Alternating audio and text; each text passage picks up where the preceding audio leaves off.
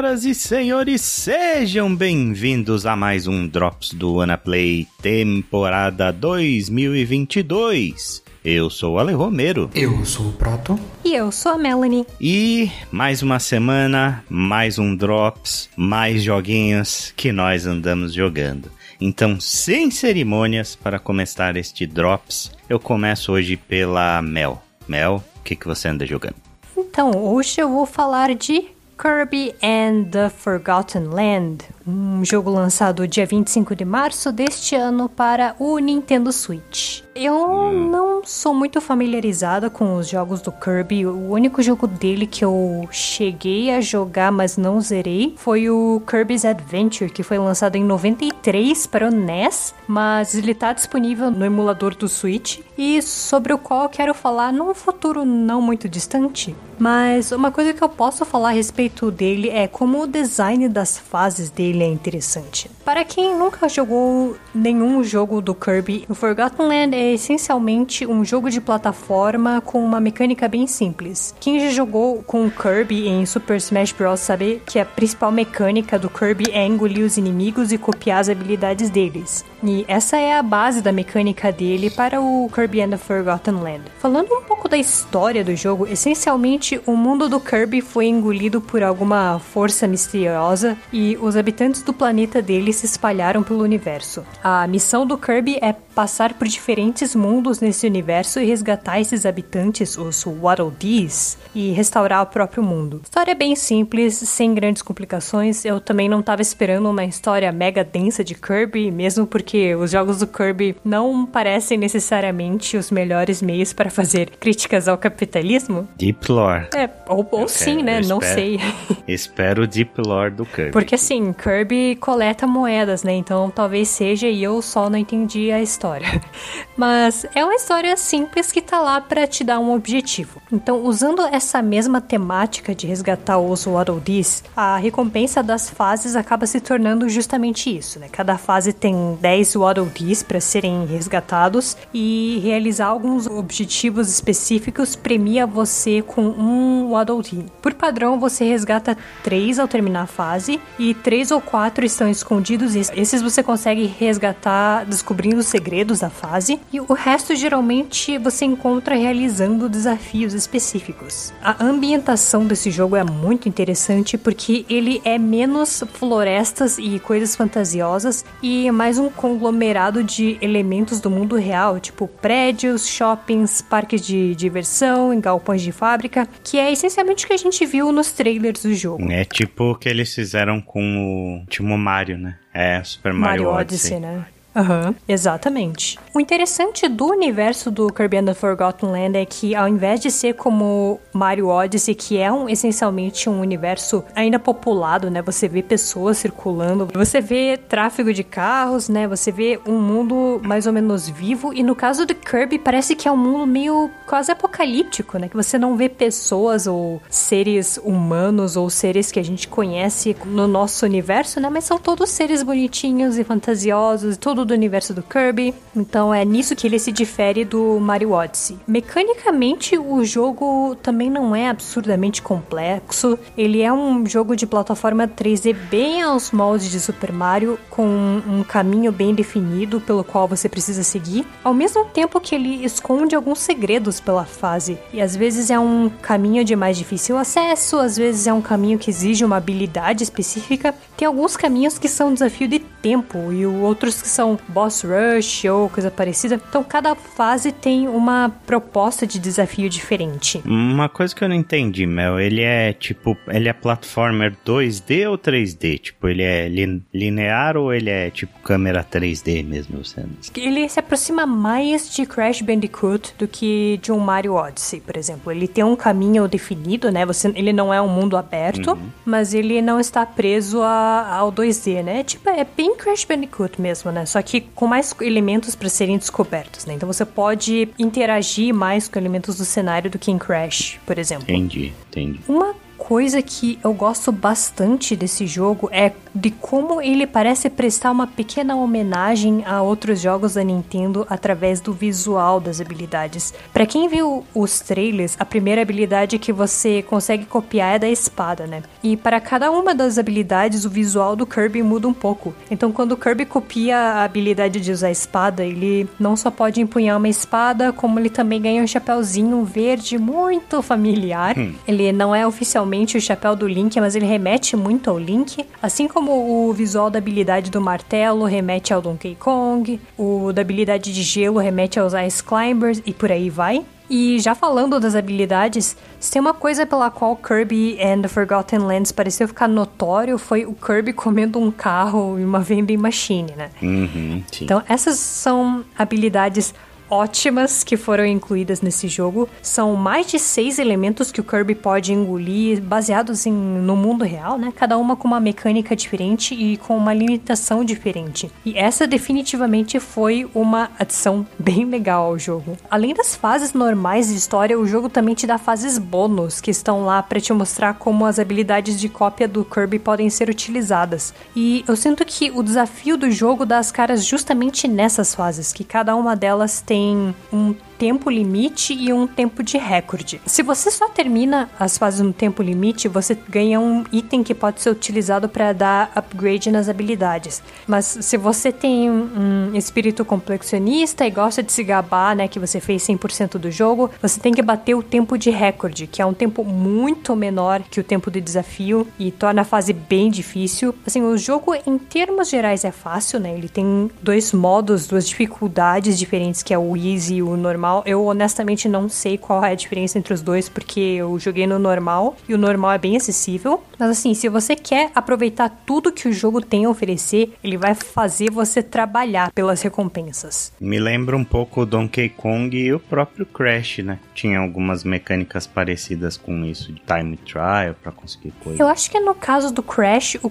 Crash Bandicoot, que a gente já falou a respeito do It's About Time, né, o último que saiu, ele é bem mais impiedoso, mesmo quando você joga no, entre aspas, modo fácil, né, que ele te dá vidas infinitas, só que o desafio de plataforma não desaparece com isso, né. No caso do Kirby, ele não é um desafio ao mesmo nível do Crash Bandicoot, eu vou dizer isso. As fases dele são muito mais fáceis e acessíveis, né, muito mais no caso de você querer, por exemplo, conseguir todos os Waddle Dees tem alguns desafios que são tipo vença o boss em menos de dois minutos ou uma coisa assim, que é uma coisa que vai dar um pouco mais de trabalho, né? Infelizmente não é o Dark Souls do Kirby. Não é o Dark Souls do Kirby. Ah, agora que você mencionou isso, na verdade eu vou abrir um parênteses aqui pro sistema de batalha que, por exemplo, se você estiver usando a espada, tem um certo sistema de parry no Kirby.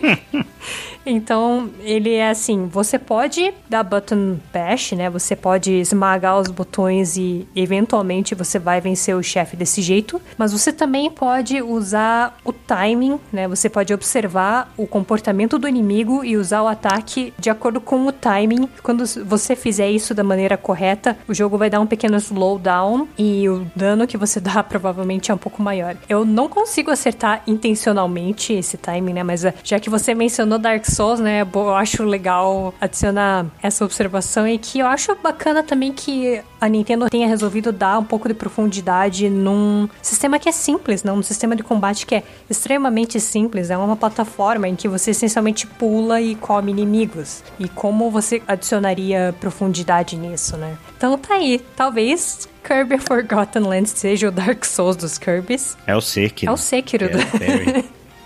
Isso, o slowdown do Kirby é o Mikiri. Exato, o Mikiri Counter. Mas, além de todas essas coisas, você ainda tem minigames que vão destravando conforme você vai resgatando os Waddle Dees. O jogo tem uma cidadezinha que é uma espécie de hub, né? Onde você pode acessar alguns minigames. Ele tem o Coliseu, que é essencialmente um modo de boss rush. E assim que você termina a linha principal do jogo, você destrava um modo que tem versões mais difíceis de algumas fases que você passou. Ah, e tem colecionáveis também. Você pode coletar tanto nas fases como em comprar em máquinas de gacha que ficam na cidade. Então, resumindo, é um jogaço. Para quem curte jogos de plataforma, Kirby and the Forgotten Land é um jogo excelente, tem muito a oferecer. Ele é, como o Proto costuma dizer sobre Pokémon Café, ele é desnecessariamente fofo, né? Excessivamente uhum. fofo. E, cara, eu quero muito ver como que as pessoas vão fazer esse jogo numa speedrun. Porque, né, existe speedrun para tudo. Tem de Metroid, tem de Dark Souls, tem de Elden Ring. Eu quero ver o de Kirby também. Vão terminar em seis minutos. É, exatamente. Fazendo zip, teleporte pelos lugares. Isso, clipar no, no cantinho da tela. Exato. É Kirby, ele vai engolir o console. Pode ser também. Aí fica só com os pezinhos para fora.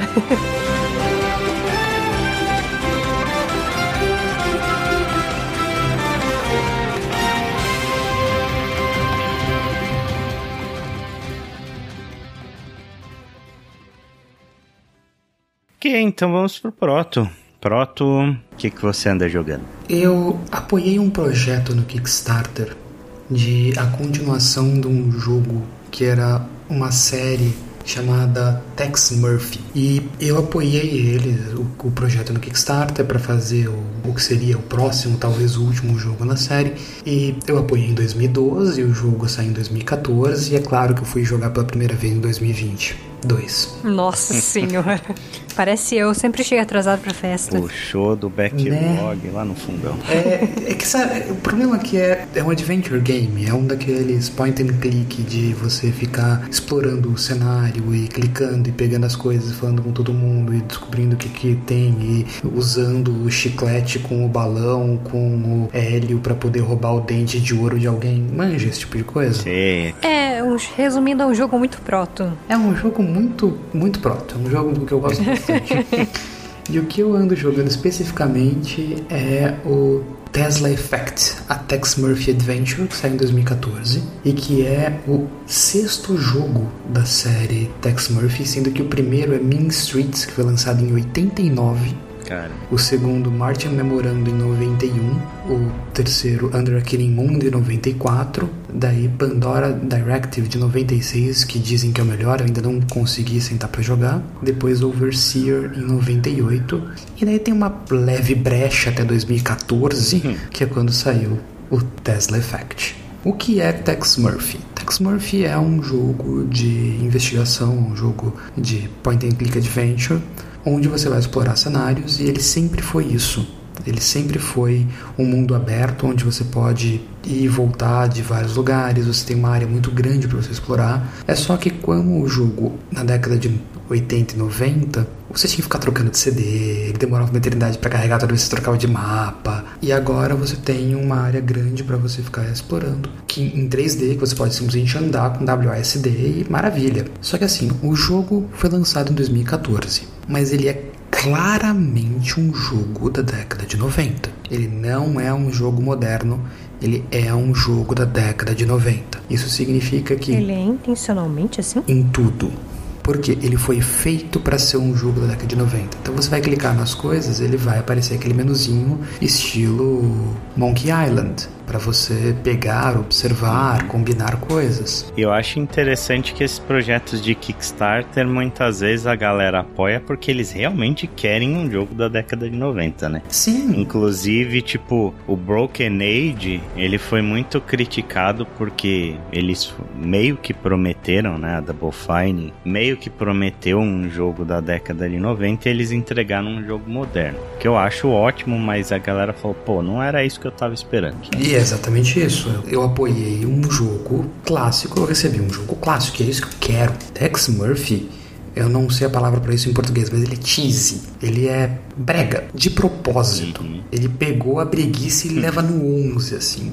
Porque, por exemplo, todas as interações que você tem com as pessoas é em FMV. Nossa senhora. E, e é assim, FMV e não tem um cenário. É tudo tela verde. Tela verde da década Nossa. de 90. Não, eles não usaram as melhores técnicas para fazer as bordas, não. E é de propósito, você percebe que é de propósito.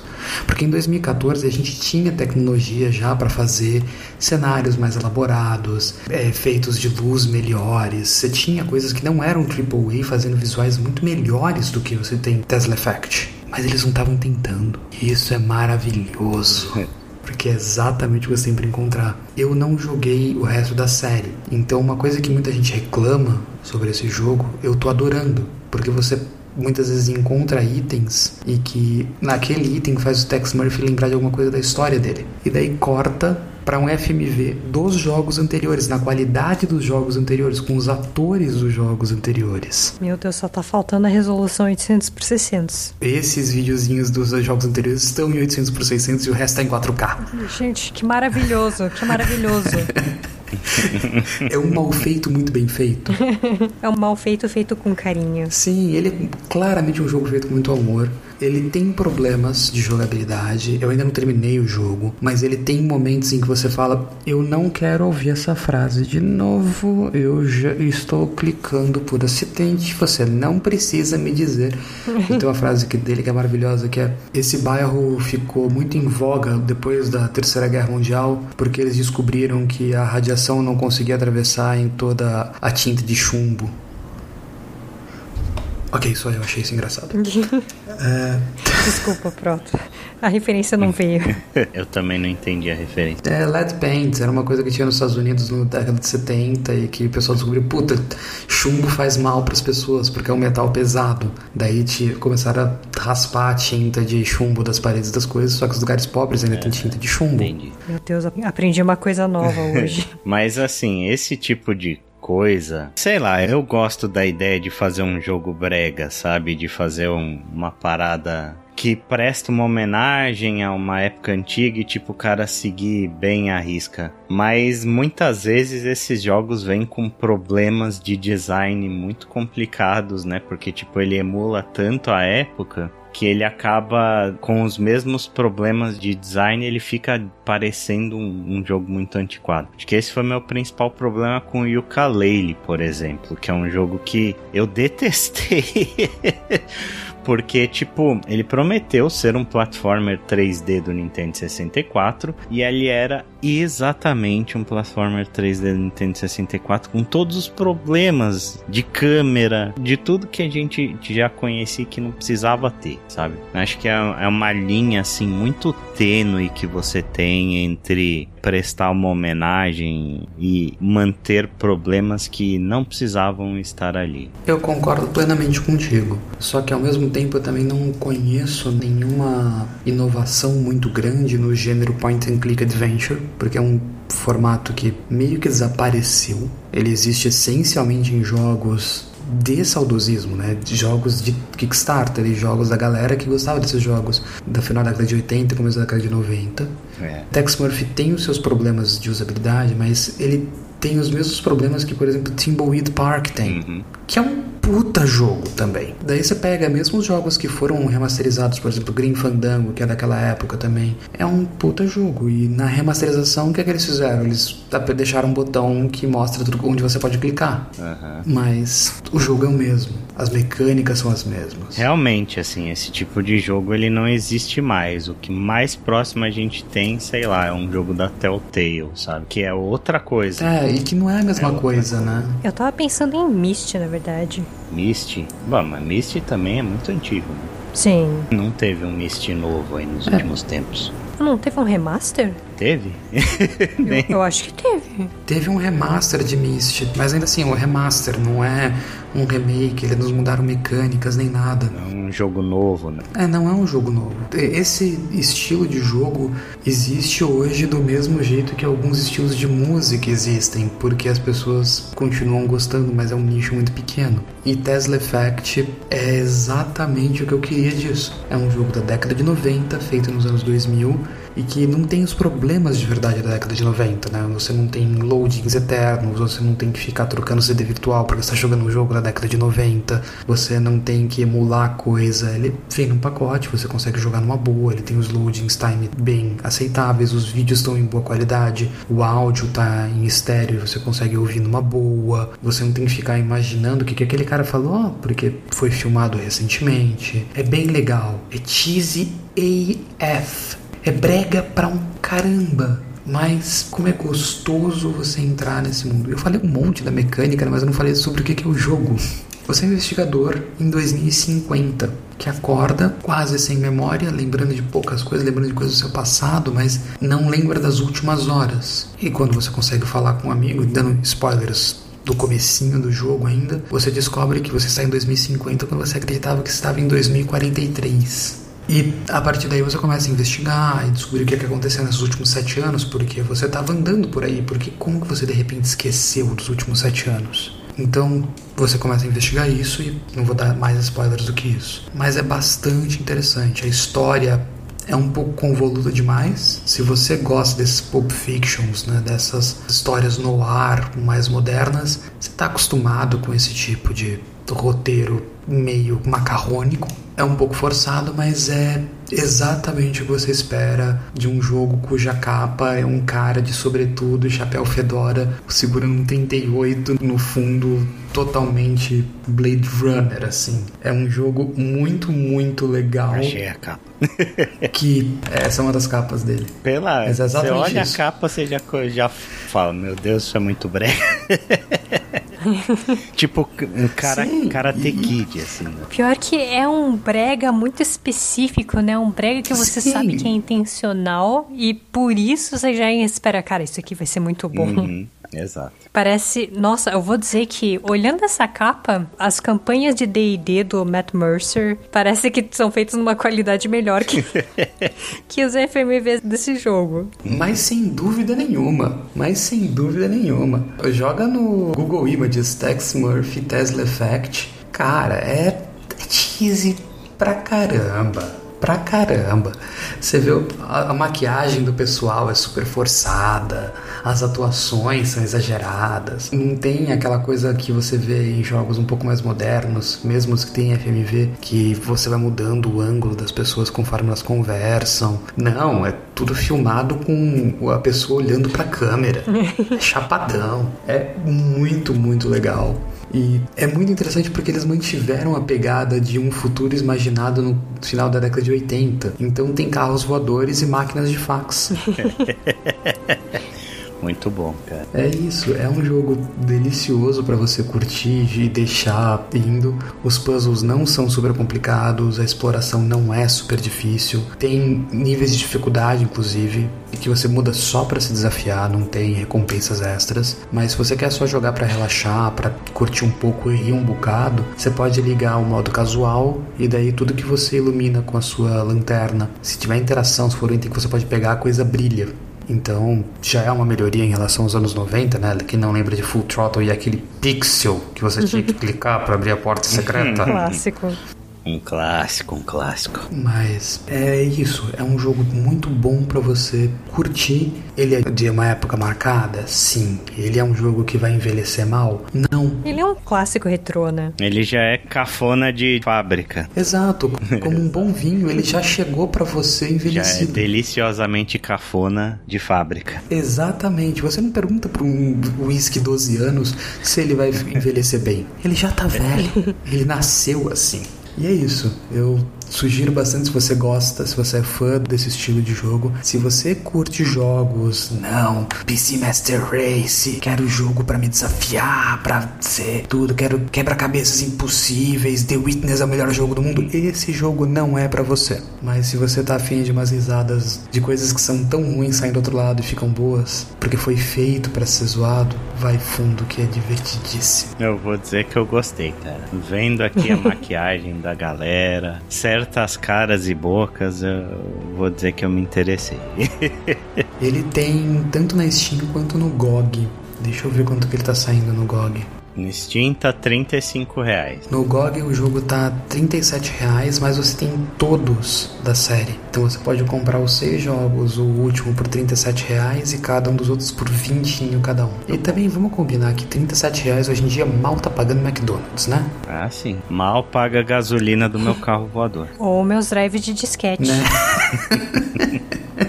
É, mal paga um disquete hoje em dia. Mas é isso, sugiro bastante. Se você curte esse estilo, é um jogo divertidíssimo, muito bom para você rir. É algo que eu te tá precisando nesses últimos tempos. Relaxar, rir sem compromissos e sem ter que pensar em nada além de um futuro imaginado no passado.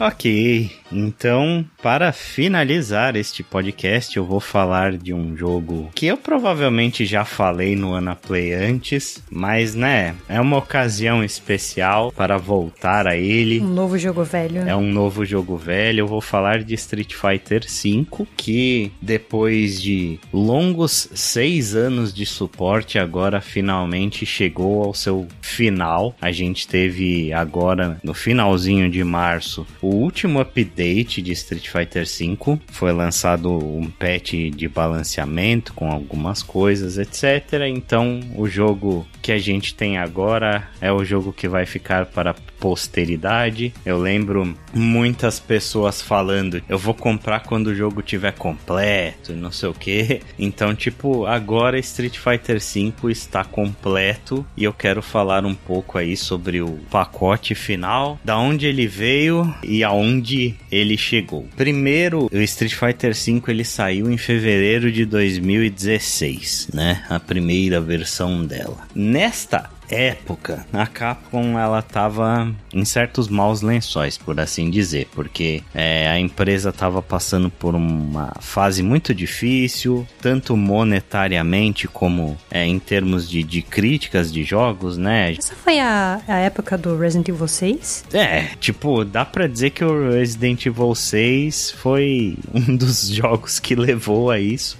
mas Resident Evil 6 não vendeu mal, né? Então, tipo, não dá pra dizer dizer que ele contribuiu para perrengue financeiro, né? mais para perrengues de crítica, sem a menor dúvida. Mas, por exemplo, em 2016 a gente teve algo pior que Resident Evil 6, que foi aquele Umbrella Corps. Nossa, aquele jogo que flopou no dia em que ele foi lançado, praticamente. Exato, era tipo um multiplayer esquisito de Resident Evil que horroroso, etc. Aquele jogo que ninguém pediu. Isso, teve o Operation Raccoon City, que também foi super mal mal recebido por todo mundo. Tiveram outros fracassos no meio de fighting games também, como Street Fighter Cross Tekken, que saiu um, pouco antes. Então, tipo, no geral mesmo, a Capcom não estava atravessando uma boa fase, tanto que Street Fighter V sempre foi exclusivo do PlayStation por conta de uma parceria, né, que a Capcom fez com a Sony para o desenvolvimento desse jogo. Ele tem para PC, mas não tem para Xbox porque a Sony coproduziu e cofinanciou Street Fighter V com a Capcom. E na época que o jogo saiu, eles falaram inclusive que o jogo jamais sairia se não tivesse sido por causa desse dinheiro da Sony. Eram outros tempos da Capcom, desde então a empresa está em outro patamar, sabe? Hoje em 2022 a Capcom recuperou muito do seu prestígio, teve aí Resident Evil 7 e 8, muito bem recebidos, teve Monster Hunter World, remake do 2, remake do 3, remake do 2, remake do 3, teve Monster Hunter World, Monster Hunter Rise, né? Tipo, recentemente inclusive a Capcom anunciou que eles estavam dando um aumento para todo o estúdio, praticamente, por conta dos resultados positivos dos últimos dois anos. Então, tipo, a, a, empresa tá num outro patamar hoje em dia em relação ao que ela era quando saiu Street Fighter V. E Street Fighter V saiu num estado lastimável. Foi um dos piores lançamentos de jogos de luta de todos os tempos. Assim, o jogo saiu com 16 personagens, um roster bem pequeno de personagens. É, não tinha modo arcade, ele só funcionava online. Tipo, online era super capado, tipo, não tinha nem, por exemplo, saguão para você jogar fechado com uma pessoa era só tipo conexão direta e, e, foi muito, muito mal recebido no lançamento dele. Tinha problemas de input lag, tinha problemas de netcode e etc. Quando Street Fighter V saiu, a Capcom falou que eles iam dar suporte ao jogo até 2020 e óbvio que todo mundo riu da cara deles quando eles falaram isso, né? Que a gente tava numa época onde o pessoal tava muito cético em relação a isso também, porque tipo, é, a gente tinha visto a Band lançando Destiny 1 e falando que o jogo ia ter suporte por 10 anos e tipo, dois anos depois eles lançaram Destiny 2, sabe? A gente teve vários outros exemplos desses do pessoal falando que ia dar suporte pro jogo e o jogo tipo morrendo pouco tempo depois. Só que Street Fighter V conseguiu cumprir a sua promessa. Não foi só até 2020, como até 2022 2 a gente ainda estava tendo conteúdo para esse jogo. Dos 16 personagens iniciais, a versão final de Street Fighter V conta com 46 personagens. É absurdamente impressionante, assim. Mais do que triplicou a quantidade de personagens do roster inicial. Foi um jogo que vendeu muito mal no lançamento, porém conseguiu alcançar 5.6 milhões de cópias vendidas em 2021, que é o último número que a gente tem oficial, e passou por um overhaul de muita coisa, né? Durante o tempo a gente teve a adição do modo arcade, que é bem legal, eles fizeram um modo arcade onde você pode jogar o modo arcade Street Fighter 2, aí você enfrenta só os personagens que estavam em Street Fighter 2 com as roupas clássicas de Street Fighter 2 nos estágios dele, sabe? Aí tem a campanha de Street Fighter 3, aí tipo é só contra o personagem de Street Fighter 3. Por aí vai, tipo, tem chefes especiais nesses modos, tipo Shin Akuma, que tem só nesse modo arcade, uma, uma versão especial do Gil, que era o último boss do Street Fighter 3, que também só tem no modo arcade. Então, tipo, eles deram uma caprichada no conteúdo offline. Teve um modo história também, aos moldes da NetherRealm, só que bem inferior em termos de storytelling, né? Eles chegaram a colocar aquele modo de destruir o carro? Sim, tem. Ah, tem sim. Clássico. Tem os bônus stages nos modos arcade, tem o do carro, tem o dos barris, estão todos lá. Nossa, dos barris. Tem aquele que era tipo uns latões pegando fogo, sabe? Uhum. Também. Tem todos esses modos bônus aí. Eles capricharam na nostalgia. E em termos de personagem, eu acho que foi uma das coisas que eu mais gostei, sabe? Eles capricharam muito no design de personagens. Eles fizeram um redesign de vários deles que acabou ficando muito legal. Por exemplo, o Dawson de barba e tal, e com um estilo de jogo mais móvel, de teleporte pela tela. O próprio Bison, que é, usa muito mais poderes psíquicos e etc. Assim, eu acho que eles capricharam muito no redesign de vários personagens. Um dos meus favoritos, por exemplo, é a Poison, que saiu na Season 3 ou na Season 4, mas que era um personagem extremamente genérico em Street Fighter 4. Ela era tipo um choto da vida com magia e shoryuken, e eles redesenharam ela com uma arma principal sendo um chicote, assim, tipo, entrando muito no, no, lado dominatrix da personagem. E ficou muito legal. O Seth, que era o último boss de Street Fighter 4, ele era um dos personagens mais genéricos e sem graças da série inteira para mim em Street Fighter 4. Que tipo, ele era um último boss que era um robô genérico, sem expressão, é, sem design nenhum, era praticamente tipo um manequim, com uma bola de yin yang no abdômen e ele tinha movimentos especiais de outros personagens. Então, tipo, ele dava um Sonic Boom, ele tinha o Shoryuken do, do Ken, ele tinha o pilão do Zangief, mas assim, um boss extremamente genérico e sem inspiração, sem sal, sem açúcar. E o que eles fizeram com o design do Seth no Street Fighter V me deixou de boca aberta. Primeiro que, tipo, como o Seth é um android que pode assumir basicamente qualquer forma, eles fizeram o um modelo do Seth baseado na Jury, que era uma das servas dele, uma das servas mais fiéis do Seth na história do Street Fighter 4. E, tipo, ele é uma mulher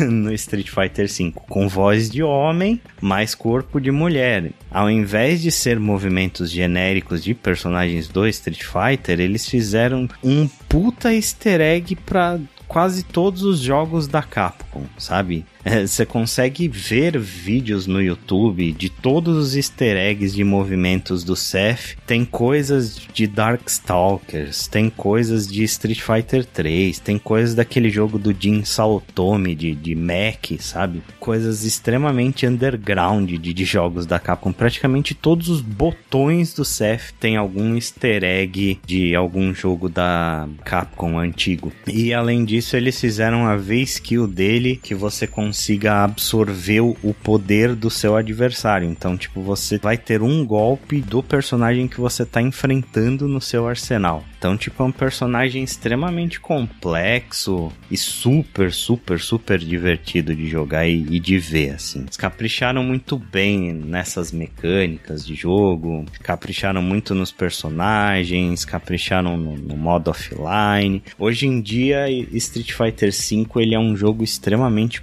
completo. Ele é um dos jogos de luta mais robustos do mercado, é um dos mais jogados também, tipo, ele consegue manter ter uma média de mais de 3 mil pessoas jogando na, só no PC, por exemplo, tirando o PlayStation. Tirando que ele tem o crossplay com PlayStation 4 e PlayStation 5, né? Então todas as plataformas aí são integradas. Então, assim, tipo, se você for comprar Street Fighter 5 hoje, você vai comprar o, o, pacote né, do Champion Edition que vai custar, sei lá, em torno de o que? Uns 150 reais ou algo do gênero, com todos os personagens lançados, todos os 46, todos os estágios, todas as roupas que eles lançaram do jogo até hoje, né? É um pacotaço por um preço bem reduzido, assim. E foi um jogo muito importante para mim. Tem muita gente que torce o nariz para Street Fighter V, que prefere muito mais Street Fighter 4, só que eu não sou muito dessas pessoas. Eu acho que Street Fighter 4 ele era um jogo muito defensivo, principalmente, enquanto Street Fighter V eles apostaram num jogo mais ofensivo. Para não dizer combos sujos.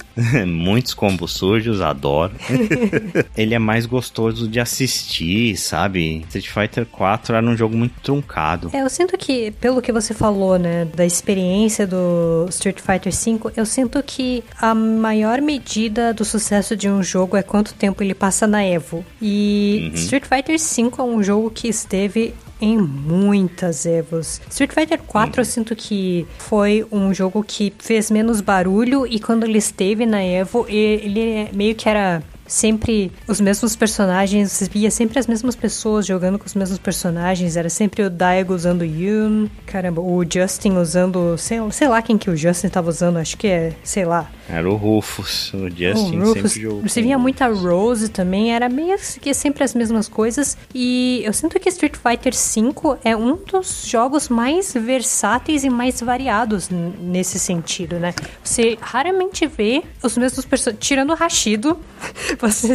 raramente vê os mesmos personagens sendo usados muitas vezes, né? Até o, o uhum. próprio Daigo e o Justin, você vê eles trocando de personagens, você vê diversas lutas diferentes diferentes. Toda vez que sai personagem novo, não é uma migração em massa para aquele personagem especial. Você até começa a ver outros personagens que não estavam sendo usados antes. Então, eu sinto que Street Fighter V é um jogo que não, ele não ficou estático, né, durante todo esse tempo que ele teve de vida. Com certeza, com certeza. A Capcom penou bastante com balanceamento nesse jogo, porque, né, 46 personagens. Mas eu acho que eles acabaram chegando num ponto muito bom, assim. Tirando o Luke, né, que foi o último personagem a ser lançado no jogo, e é o poster boy do, do Street Fighter 6, é o personagem que aparece junto com o Ryu, né? Ele é claramente bem acima do resto. Eu acho que a, é proposital ele ser forte, porque a Capcom meio que quer fazer uma propaganda de Street Fighter 6 já, então eles querem que, né? É, mas ainda assim você não vê o meme proibido jogar com o Luke nessa máquina, né?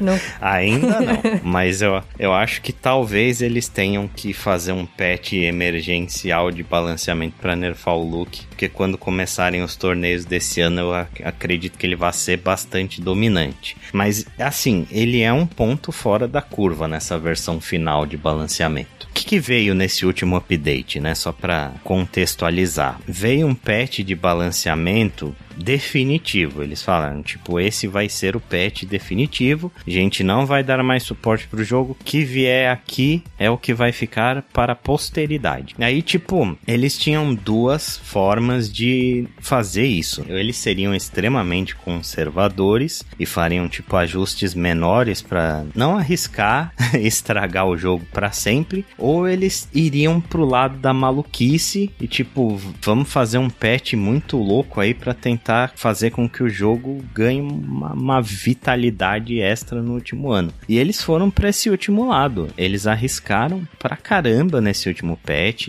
adicionaram um monte de coisa nova, teve personagens que ganharam até movimentos novos. A própria Menart que eu jogo ganhou um movimento novo nesse último patch. Então, tipo, eles foram pro lado da maluquice, mas eles nerfaram os personagens que eram fortes, que todo mundo já sabia, tipo a Kami, o Urien, o Rashid, né? Foram personagens que foram bem nerfadinhos aí para essa última season e eles bufaram os personagens que eram sempre mais fracos. Tipo, o Alex, né? Que sempre foi um meme desde que ele saiu. Aí, tipo, nesse último patch, os caras botaram duas páginas de buff no Alex. e agora ele realmente é um personagem forte. E no geral, tipo, eles fizeram um balanceamento redondinho, assim, sabe? Acho que o jogo nunca esteve tão balanceado quanto ele está nesse patch, com exceção do look, porque, como eu falei, eu acho que ele foi tunado de propósito, porque ele é o garoto propaganda do próximo jogo, então a Capcom quer, né, exibir o nosso querido loirinho para o mundo, mas talvez eles façam um patch emergencial só para não estragar muita diversidade dos torneios em, com isso. E além disso, eles adicionaram algumas coisinhas fofinhas assim de bônus, como por exemplo um filtro de cel shading, que é muito bonito, ficou bem legal. Mais um outro filtro pixelado e tipo umas coisas de boss battle no modo arcade e tal. Fazendo um balanço geral de Street Fighter V do que que se resolveu, né, e de problemas que acabaram ficando nesses seis anos, quase sete anos de jogo.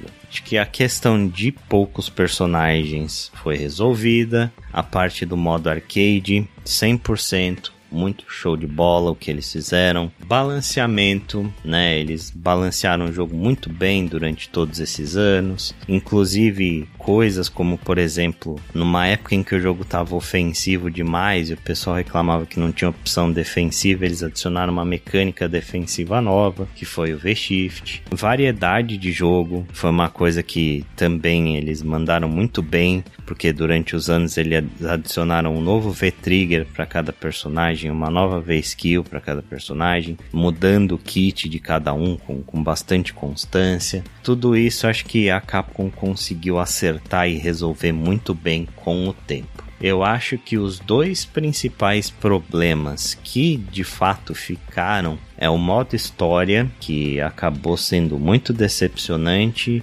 É, as pessoas esperavam que ia ter uma segunda parte e não teve, nunca teve um, um segundo modo história de, de, Street Fighter V. E o principal problema que é uma praga em Street Fighter V e foi durante toda a sua existência, que é o netcode. O online desse jogo, ele é muito problemático, é, a Capcom tentou resolver de diversas formas, tentou mexer em netcode, etc., mas nunca conseguiu resolver é, os problemas de lag e de teleportes e input delay, etc., que o jogo tem. Então, esse é o meu balanço geral de Street Fighter V. E para finalizar, né, Street Fighter 6 foi anunciado agora também em março. E a gente já sabe que o jogo vem por aí, provavelmente eles devem mostrar alguma coisa no meio do ano, durante a o que seria para ser a época da E3, né? Não vai ter mais. É, provavelmente vai ser um Game Summer Fest, alguma coisa assim. Exato. Acho que né, deve ter alguma coisa no Game Summer Fest, vai ter o Evo desse ano, que deve ser o último Evo de Street Fighter V, e ano que vem a gente deve ter aí, eu chuto que lá para fevereiro de 2020 2023 a gente deve ter o lançamento de Street Fighter 6. O que eu espero? Três coisinhas que eu espero. Primeiro, a Menart mais importante que tudo. a wife tem que estar tá lá. Capcom, por favor. Mas assim, tipo, acho que o principal, o principal ponto que a Capcom tem que atacar e tem que caprichar muito bem nesse jogo é o modo online. Por mais que torneios offline sejam charmosos e obviamente muito gostosos de assistir, e a gente tem as super produções, tipo Red Bull e tal, Street Fighter League bombando, os offlines eles sempre vão existir obviamente, né? Se a Covid não acabar com o mundo. Mas o online, ele é muito essencial para jogos de luta hoje em dia. Eu acho que o, o, netcode de Street Fighter V ele foi tão mal falado que outros jogos que vieram depois dele tentaram focar muito em cima disso para não cair no mesmo erro, sabe? Aí você tem jogos com excelentes netcodes, como é o caso do Mortal Kombat 11, né? O próprio The King of Fighters 15, que acabou de sair, é um jogo com um netcode muito bom. O Guilty Gear Strive também tem um netcode excelente. Houve muita discussão sobre netcode por causa de Street Fighter V.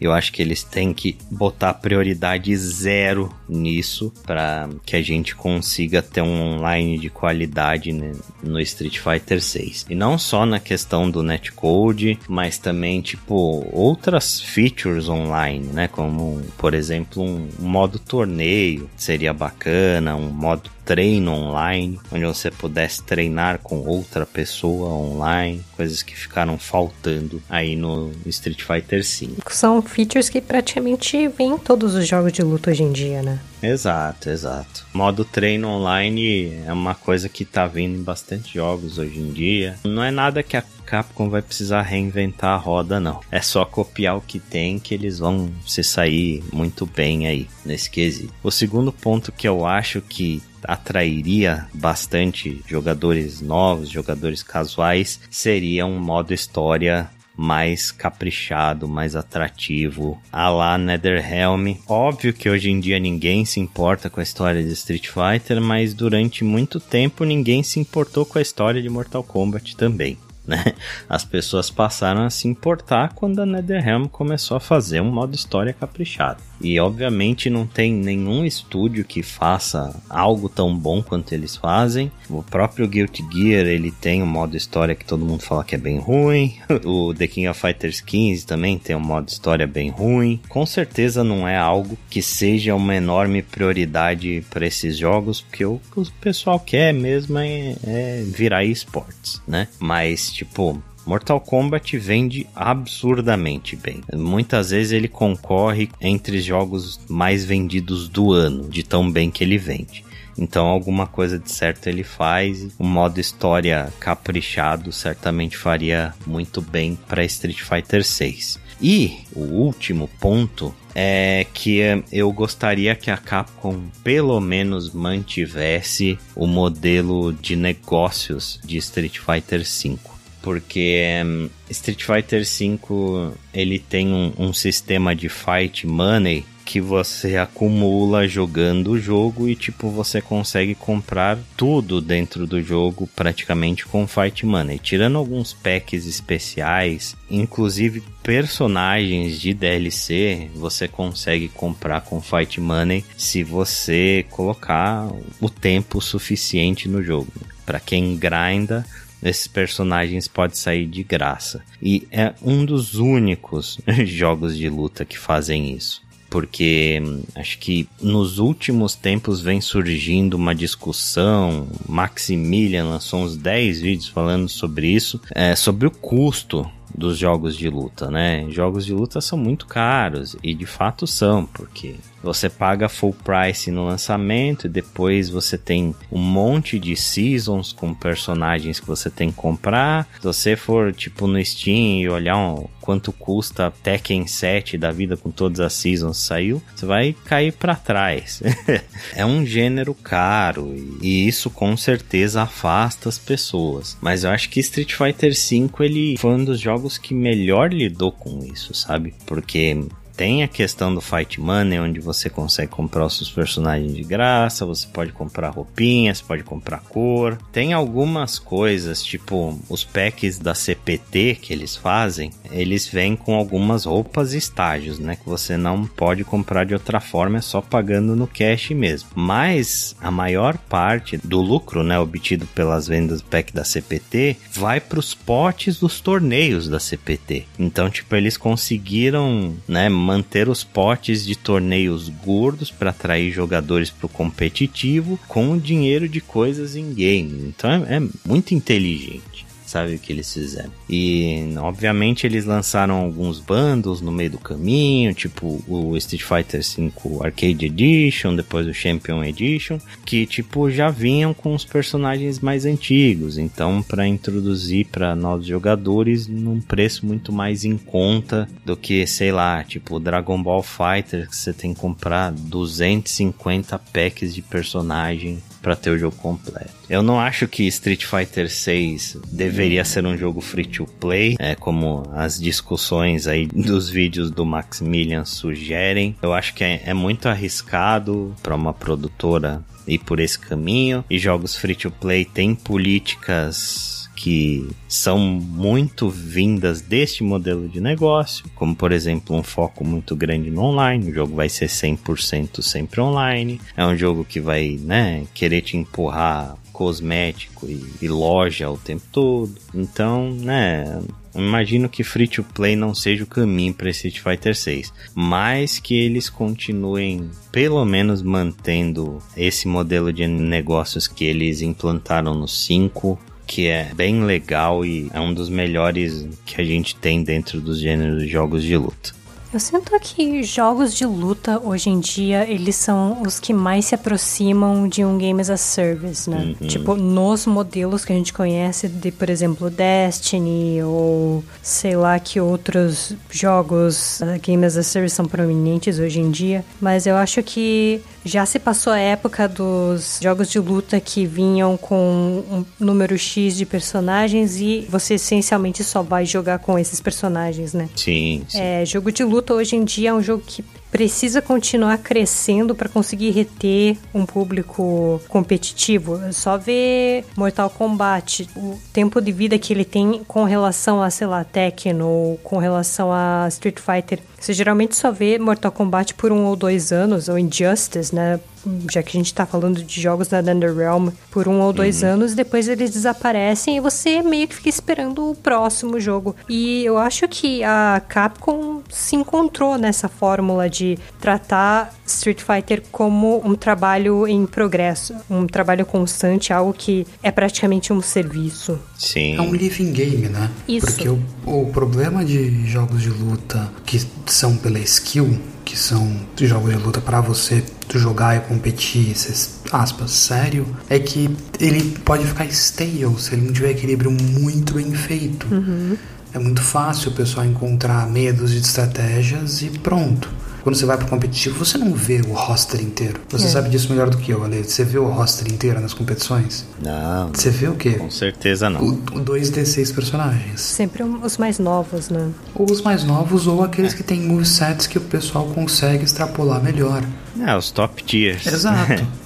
Então é muito fácil você ter um jogo que o top tier fique em dois, três personagens e que ninguém mais quer jogar porque cansa, né? Sim, sim. Então, continuar expandindo, continuar adicionando coisas é importante para jogos que tenham esse tipo de conteúdo que é consumível e que você quer que a pessoa fique voltando e voltando e voltando. Se você pensar, não é muito diferente do que Destiny faz, né? Ele Exato. tá adicionando conteúdo, tá adicionando para as pessoas acharem mais coisas. Você poderia ficar grindando Destiny para encontrar as melhores armas para sempre, mas quem quer fazer isso se não tem mais o que fazer depois? Pois é, eu acho que os jogos de luta modernos, eles não podem ser mais estáticos, sabe, como eram antes você ter um roster fixo de personagens, acabou, é aquilo ali, sucesso. Acho que eles morreriam muito rápido, sabe? Você ter personagens novos constantemente sendo adicionados no jogo é uma coisa muito legal, né? Ele fomenta a comunidade, ele traz jogadores que desistiram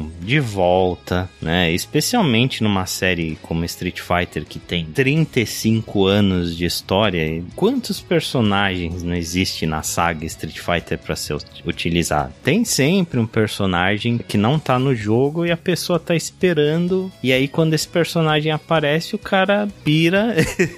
e vai jogar só com essa pessoa. Né? Exato, exato. Tipo, ah, meu Deus do céu, o ouro, né? Que só tinha no Street Fighter 3, nunca apareceu. Aí os caras botam ouro no Street Fighter 5 a galera surtou. Eu acho essencial hoje em dia. Eu acho que o modelo de Seasons, ele casa muito bem com jogos de luta, né? Ele traz sempre uma refrescância pro jogo, ele muda o meta e ele traz jogadores antigos de volta. Ele chama pessoas novas pro jogo. Para mim é completamente essencial. E outra coisa que você mencionou, o meta, né? Porque não é só questão de adicionar personagens novos e colocando o boneco novo a cada season. Tem muito do lance do rebalanceamento, tanto é só ver o número de vezes que você usou a Menat. Uhum. que tem um roster de tipo quase 40 personagens, é você ainda. E tipo, a Menat ainda era uma personagem viável em todas as seasons. Sim, sim. Teve os seus momentos de glória, teve os seus momentos de menos glória. mas, né, estava ali sempre disputando, sempre competitiva. E aí vem o, o trabalho do balanceamento da, da empresa também, né, de você trazer personagens que são fracos e dar um buff e deixar ele mais utilizável, você nerfar os personagens. Acho que isso são coisas que acontecem com o tempo e, e, também são muito efetivas também, mas eu acho que não tem nada mais empolgante do que um personagem novo num jogo de luta. Né? Por mais que rebalanceamento seja legal, ele não vai te trazer o mesmo nível de excitação, de euforia, de ansiedade do que ver um personagem novo ou vários personagens novos. Né? Acho que um mix das duas coisas aí é essencial. Acho que jogos de luta eles encontraram uma fórmula que eles têm para sobreviver e vai ser muito difícil hoje em dia a gente ver um jogo de luta 100% na caixinha sabe? Eu acho que quando Street Fighter V saiu em 2016, as pessoas ainda estavam acostumadas com o modelo de jogo antigo, como por exemplo foi Street Fighter 4, que saiu Street Fighter 4 Vanilla, aí depois saiu Super Street Fighter 4 com mais um monte de personagens e a pessoa precisava comprar o jogo de novo. Aí saiu Ultra Street Fighter 4 com mais um monte de personagens e a pessoa precisava comprar uma terceira cópia do jogo, né? Hoje em dia isso não existe mais. As pessoas falavam naquela época, ah, eu vou esperar o jogo estar tá completo para pegar, porque elas ainda tinham medo que isso fosse acontecer. Mas hoje em dia elas sabem que é um live service, né? Uhum. Os jo jogos de luta hoje são live services, então ela não vai ter que comprar o jogo duas vezes, ela só vai ter que ir se atualizando conforme for saindo conteúdo. É, ou se assim escolher, compra o jogo na caixinha bonitinho e baixa todas as atualizações. Isso. As atualizações de Street Fighter V são todas de graça. Por exemplo, novos sistemas de combate, como o novo V-Trigger, o novo V-Skill, patches de balanceamento, o modo arcade, o modo história, eles foram todos gratuitos. Todos são para quem tem o jogo base mais nada, né? O que a pessoa pagava era pelos personagens que ela podia comprar individualmente. Se ela não jogar com o personagem, ela não precisa comprar, né? E se ela quiser grindar o jogo e ter fight money suficiente para comprar o personagem que ela quer, ela não precisa gastar nenhum real a mais no jogo do que o que ela gastou no jogo inicial. Então por isso que eu falo que é um bom sistema, sabe? Ele funciona funciona bem. Obviamente, para mim, que é um cara que jogou competitivo, jogou campeonato, eu quero ter todos os personagens porque eu quero ir no lab, testar todos, né? Estudar matchup, o caramba. Então, tipo, para mim não existe problema nenhum a dar suporte pro jogo. Mas para uma pessoa mais casual, esse sistema que a Capcom fez funciona muito bem. Muito legal. Mas é interessante também o sistema de você não pagar por continuar jogando. Você está recompensando os melhores jogadores, né? Você está recompensando o cara que dedicou pra caramba. Para você que joga competitivo, lindo você poder pagar e ter eles mais cedo possível para poder treinar o mais cedo possível. Maravilhoso. Sim. Mas se você é um cara que curte pra caramba, mas o tempo não importa, você vai ser recompensado por isso. Então quem acaba pagando vai ser o cara que ou joga pouco e tem a grana suficiente para jogar fora, ou é o cara que precisa do treco mais rápido possível, mas o cara que é leal e quer ver sempre vai estar tá lá. O cara que vai acabar pagando, por isso isso é que eu acho mais interessante na verdade que o final é, se você comprar o Street Fighter V agora, você vai ganhar todos os DLCs, todos os personagens. E isso deixa eles terem um preço final do produto fechado, aspas, o produto histórico mais elevado do que seria se você não pudesse colocar todos esses DLCs, todos Sim. esses personagens. E ainda existe um terceiro tipo de pessoa que paga, que sou eu. Que tipo, eu quero dar suporte pro jogo. Então toda season eu comprava o Season Pass e eu gastava o meu Fight Money com roupinha. Porque tem cosmético, né? Então eu comprava roupa, comprava estágio com Fight Money, comprava cor de personagem. E aí os personagens eu comprava com dinheiro real porque eu queria dar suporte ao jogo. Então, assim, tem para todos. É, é, um sistema muito bom. Ele recompensa quem joga, ele não deixa de fora quem não joga. Ele te dá a opção de pagar se você quiser. É muito bem balanceadinho aí, muito bem pensado. Palmas para Capcom. Palmas para Capcom que vem Street Fighter 6. Estou muito ansioso para ver aí o que, que vem desse jogo, né? Agora que o Yoshinori Ono, que foi produtor da série desde o Street Fighter 2, ele não está mais na Capcom. Então Street Fighter 6 está em novas mãos e eu estou muito curioso para ver o que, que vem por aí. E eh, eu acredito que Street Fighter 6 vai ser um home run logo de cara, sabe? Se for para dar meu palpite para o futuro, eu acho que Street Fighter 6 vai ser um acerto logo de cara. Vai seguir a boa fase aí que a Capcom tá tendo nesses últimos anos. A menos que não tenha Menat. É, não, aí se não tiver a Menat eu nem compro. Joga no lixo. Eu vou jogar Mortal Kombat. Mas é isso. Então a gente encerra por hoje mais um episódio do Drops, né? Acesse lá o nosso site, wanaplay.com.br, onde você vai encontrar todo o nosso conteúdo, mais antigo e mais novo. Se quiser deixar também um comentário para nós lá, você pode deixar no post deste podcast. A gente sempre lê tudo com muito carinho e interage sempre que possível. Tá sendo legal, inclusive, né? Pessoas aparecendo aí no grupo do Telegram, ouvintes antigos, ouvintes novos, pessoal que acompanha o canal do YouTube. Então sejam muito bem-vindas, tanto os, os, nossos queridos ouvintes de longa data, quanto o pessoal que está descobrindo agora. Seja muito bem-vindo e muitíssimo obrigado pela sua audiência. Nós estamos também lá no Twitter, no arroba WannaPlayPod. Temos também a nossa fanpage no Facebook, facebook.com.br e a nossa página do Instagram, que é Instagram. É, meu Deus, eu nunca consigo falar Instagram direito. Socorro. Um dia você acerta. Instagram www.wannaplaypod. Então a gente fica por aqui e daqui a 15 dias nós estamos de volta. Um abraço para todo mundo e até a próxima. Boa noite, falou. Até mais.